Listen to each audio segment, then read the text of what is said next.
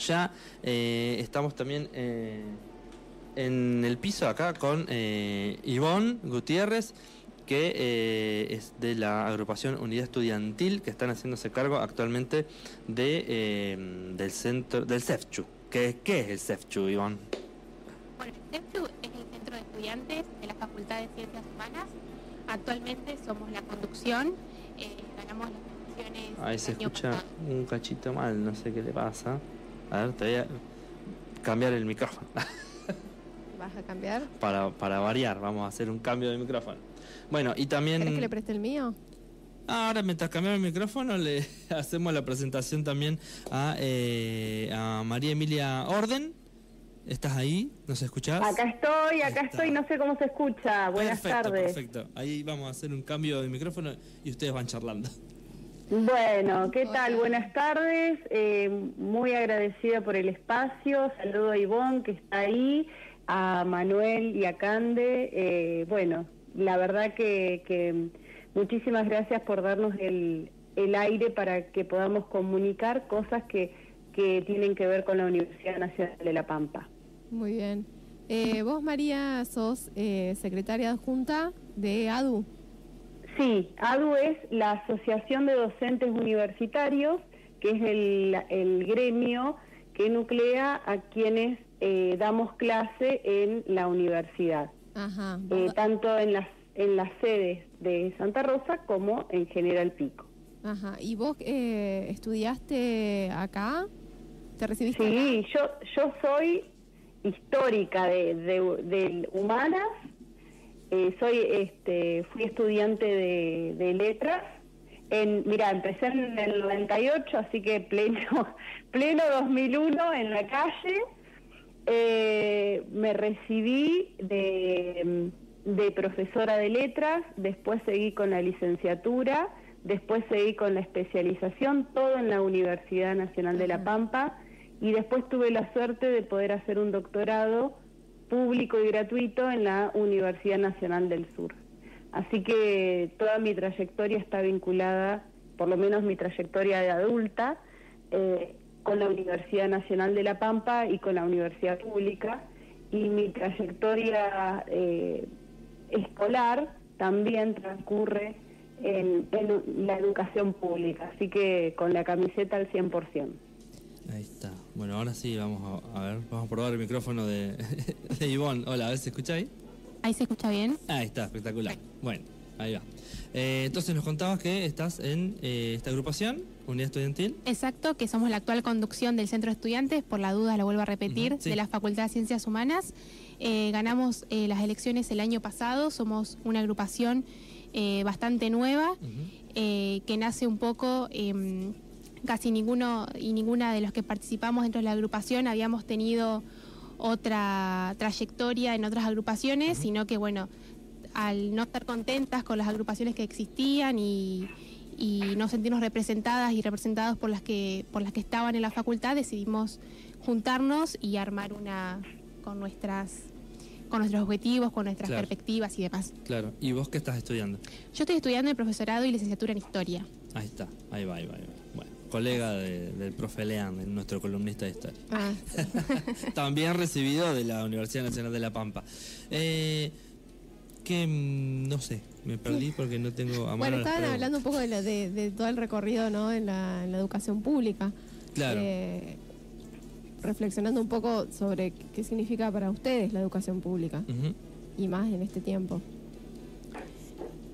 Eh, bueno, para nos, eh, yo ingresé en el 2018, también un momento eh, muy álgido para la universidad.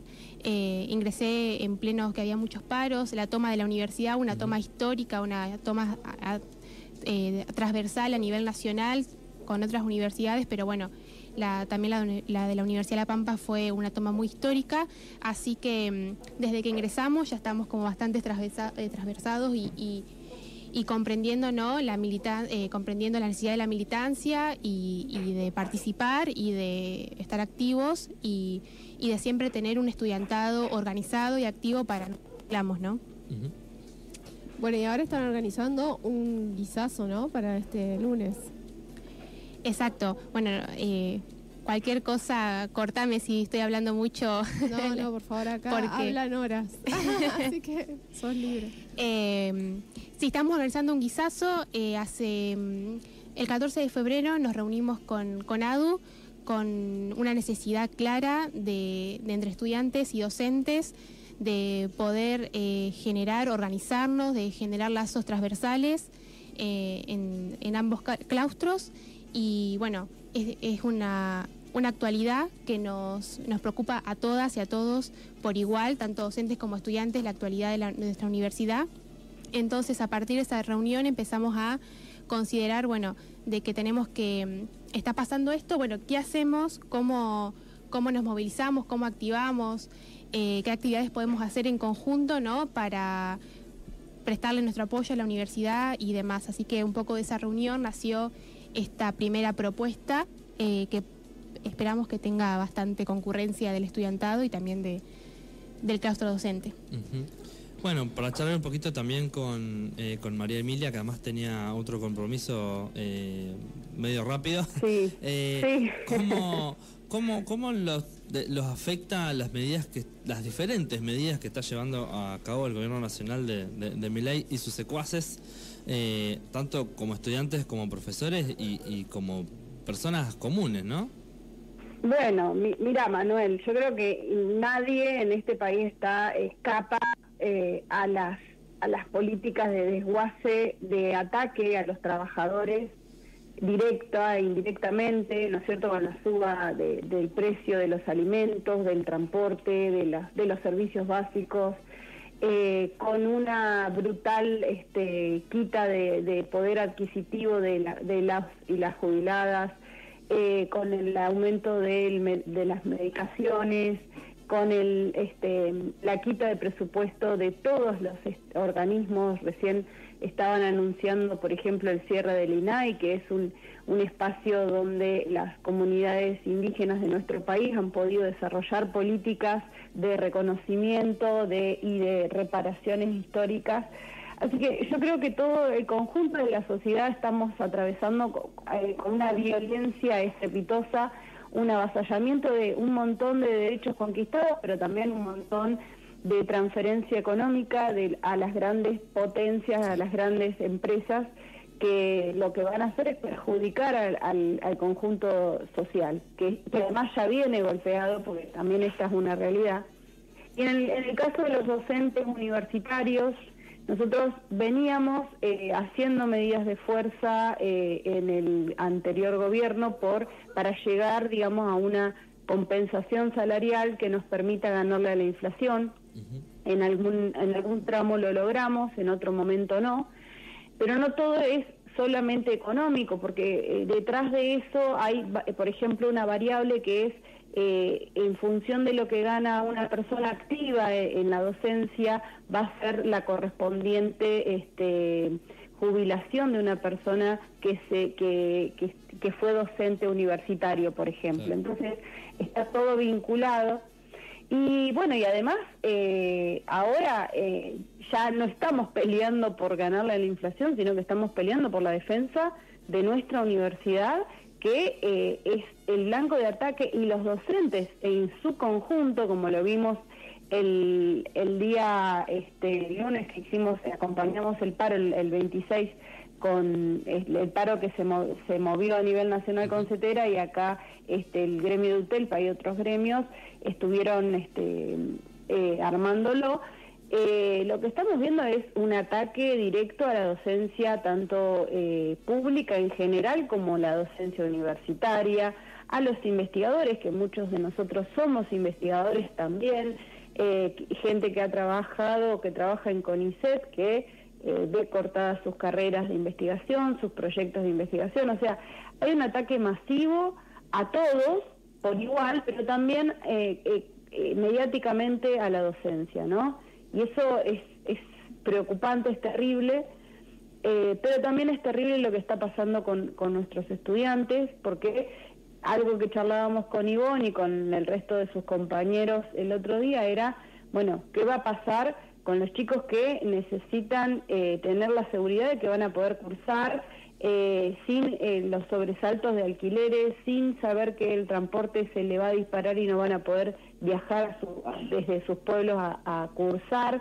Eh, bueno, cuánto sale una fotocopia, el tema del comedor universitario, un poco también esto de Guisazo salió por la, cuestión de que vemos la restricción, ¿no es cierto?, y, la, y el, el estado de zozobra que tiene el comedor universitario y que es un, un elemento central para los y las estudiantes. Y, también como política de bienestar estudiantil para nosotros es importante, ¿no? Entonces, me parece que acá hay una preocupación que trasciende absolutamente tanto los claustros que representan la Universidad Nacional, o sea, tanto la gestión como los docentes como los no docentes como los estudiantes y creo que hay una preocupación muy este, extendida en qué nos va a pasar eh, en un, con un presupuesto congelado, con los sueldos congelados y con estas realidades, ¿no? Que no sabemos, eh, es como el día a día de, cuánto vamos a poder funcionar y cuánto no, cuánta certeza vamos a tener de que vamos a tener luz, por ejemplo, o sea, cosas que no nos, para nada lo pensábamos hace unos meses atrás. ¿Cómo esta cuestión de la, emergencia del comedor, eh, cómo les influye a, bueno, desde, el punto de vista de cada una de las dos, ¿no? En, la vida universitaria. El comedor garantiza a los y las estudiantes eh, una comida nutritiva y súper saludable, súper eh, bien pensada, digo, bien organizada, abundante, les resuelve esa, esa cuestión. Además, también se entregaban bolsas con mercadería, no perecedera. Digo, había todo un sistema eh, que les resolvía a los estudiantes, esto lo puede decir mejor Ivonne que yo, pero digo, eh, inmediatamente solucionaba. Y también solucionaba el tema de la cursada, o sea, para los docentes... Eh, no es lo mismo una persona que, que resuelve eh, su, su bienestar, digamos, diario de alimentación con un horario establecido que permite también regular para nosotros, bueno, cómo podemos hacer para que no se superpongan los horarios de cursada con el comedor, para que la gente pueda este, ir a retirar su vianda o comer ahí. Em, eh, toda una dinámica de organización, de, si bien los docentes no no la mayoría, creo que sí hay algunos, pero no todos los docentes acudimos al comedor o, utilizamos los tickets, es una resolución. También el colegio de la universidad lo utiliza, digo, hay toda una, eh, una propuesta importante eh, que, no, que no solo es alimentarse, sino también generar lazos, establecer vínculos, entre otras cosas. ¿no? Entonces, es muy preocupante, es es uno de los temas que nos preocupan, otro es el transporte, bueno, hay muchas, muchas cuestiones que hacen que la, que la vida de nuestros estudiantes sea más compleja al no estar esto, ¿no? y, y, también para nosotros genera una complejidad mayor, porque también tenemos que establecer qué hacemos, cómo, cómo colaboramos para que nuestros estudiantes puedan cursar y puedan estar atendidos en, en su cursada, digo, puedan estar alimentados, que estamos hablando de necesidades básicas, no estamos hablando de eh, que tengan el último libro la computadora, o sea, estamos retrocediendo décadas con esto. Totalmente, ahora no, no discutimos el acceso a, las fotocopias, por ejemplo, ahora estamos diciendo una cosa elemental como es poder comer, eh, poder acceder al comedor, ¿no?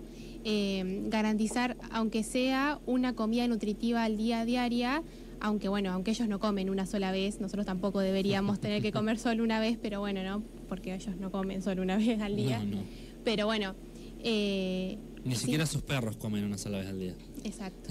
Pero bueno, es, es lo que es la situación que es muy preocupante, eh, sobre todo porque cuando empiezan a surgir estas medidas de ajuste, obviamente muchas veces los primeros que nos hemos perjudicado somos los estudiantes, ¿no? Donde, donde se empiezan a recortar son las becas, tanto de comedor, tanto como de ayuda económicas, tanto como las de residencia universitaria también, ¿no?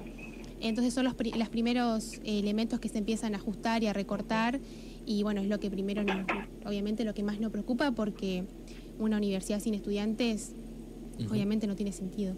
Claro, claro. Bueno, eh, María Emilia, no te queremos robar más tiempo porque... sí, tengo que entrar a otra reunión. Está bien. ¿Querés dejarnos las redes de ADU y después seguimos hablando con, con Ivonne? Bueno, ADU, tenemos Instagram, eh, nos buscan por ADU, tenemos este también una página web. Eh, y bueno, nosotros que somos más viejos nos manejamos por email, que es una... es como una radio válvula más o menos en este momento, pero bueno, tenemos todos los medios este, habilitados, nos pueden buscar como Adu La Pampa. Eh, y bueno, y, por supuesto súper agradecidos y súper dispuestos a comunicarnos cuantas veces quieran y a contarles cómo van los, este, estos encuentros con los estudiantes. Estamos también encontrándonos con UTELPA para llevar medidas en conjunto de la docencia eh, provincial y bueno, y en esta en este camino, ¿no? En este camino sobre todo de mucha eh, concientización de lo que significan estos organismos vitales para la provincia y para y para la, para toda la, la, nación, ¿no? Entonces es importante esto que, que donde podamos hablar y contar nosotros estamos. Bien, bueno, muchas gracias, María Emilia. Muchísimas gracias a ustedes. Un abrazo grande ahí. Listo. Gracias. perdón. Eh, yo te quería preguntar, Ivonne, eh, ¿cómo veías eh, la política universitaria, digamos, si con esto se había avivado un poco o todavía está como en un letargo? Bueno, estamos con una fecha particular porque están recién ingresando todavía, digamos, las clases no, en humanas no han arrancado, arrancan el, si no mal recuerdo, el 18 de marzo. Entonces, este lunes hacen, dan comienzo la ambientación de la Facultad de Ciencias Humanas, ingresan todos los nuevos estudiantes de todas las carreras de la facultad. Eh, eh, la Facultad de Económicas y Jurídicas ya han arrancado la ambientación hace dos semanas, entonces todavía es como una fecha bastante particular en la que eh, un poco los centros de estudiantes acompañan a que el estudiantado se acostumbre a, hacer los trámites, ¿no? que son, es un montón de cambios desde el secundario a la universidad. Así que es una fecha como bastante particular. Em, todavía no te podría decir cómo vamos a encarar este año. Em, la verdad que es real que luego de la pandemia el movimiento estudiantil quedó bastante eh, tranquilo. Eh, ha costado volver a activar y a volver a generar eh, lazos y poder interactuar y demás, ¿no? Pero bueno, es una de las, nuestras preocupaciones, es uno de lo que esperamos. Seguramente no es una, preocupación solo de, nuestra, de nuestra agrupación, por así decirlo, sino también de todos. Eh, cuesta mucho volver a llevar el, intercambio político, la discusión política ha calado mucho esto, ¿no? De que la universidad no tiene que meter la política y de confundir la política con lo partidario. Eh, entonces, como que sí, la verdad que ha costado mucho, ha calado mucho ese discurso también en los estudiantes. Claro. Eh, ¿qué, expectativa tienen con, el guisazo y, por qué eligieron esa, esa actividad? Bueno, un poco ahí lo dijo María Esther, que el, guisazo, eh, justo cuando nos reunimos había, habíamos tenido una reunión eh, como conducción del centro con, Bienestar y bueno, no, Bienestar Universitario, que son los que se cargan del comedor y bueno, nos comentaron de esta situación preocupante. Luego la universidad llamó a esto como una emergencia del comedor, ¿no? Eh, que son los precios de este mes, el mes siguiente pueden ser otros. Entonces, eh, bueno, hay una, una preocupación grande. Entonces, eh, pensamos, en, era una de las mayores preocupaciones y bueno, cuando nos juntamos con los docentes pensamos, bueno, ¿qué actividad podemos hacer? Y siempre lo que para mí también reúne, genera lazos y demás, que es lo que hay que volver también es un poco como lo que tenemos el mate, también es la comida, es un espacio de intercambio, es un espacio de discusión que no los tienen que quitar porque un poco este sistema nos quita de comer rápido, hacer todo rápido. Y bueno, este, este, lo que pensamos con el guisazo es eso, ¿no? De poder generar un lugar de, de que nos, nos encontremos, echarle y que con una comida podamos intercambiar. Y bueno, lo del guisazo también un poco emblemático por lo del comedor y y también muy de las ollas populares, ¿no? Y el, todos los, los, componentes del guiso, digamos, ¿lo están recibiendo tipo de donaciones o cómo? Eh, sí, sí, exacto. nos ayuda ADU, eh, es los que se van a encargar. Eh, bueno, también me, me parece importante mencionar que lo organizamos también junto con CEPA, que es otra agrupación de la Facultad de Ciencias Humanas. bueno, esto también nace, ¿no?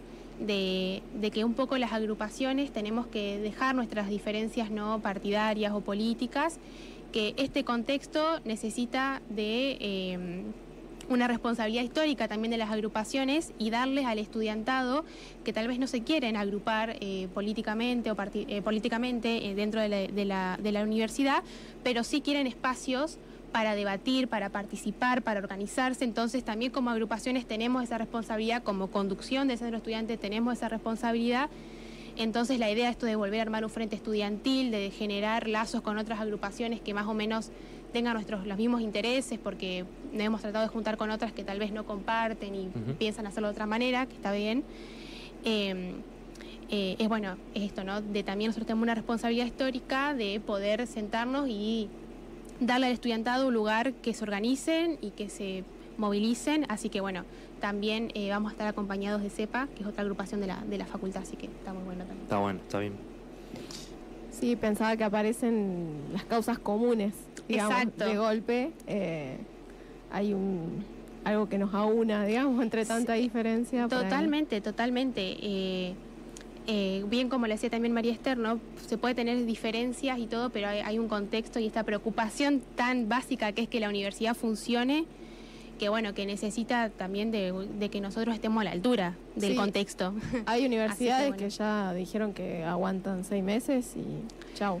Sí, sí, sí, la, la verdad que sí, es muy preocupante a nivel nacional y bueno, eh, también acá y sobre todo porque nosotros estamos muy acostumbrados, que es una universidad muy chica, en la que el acompañamiento de la universidad es muy importante, ¿no? María Esther contaba lo de los bolsones, la universidad hizo un trabajo muy grande, por ejemplo, en la pandemia, de llevarle a cada estudiante su bolsón que estuviera en el comedor, ¿no?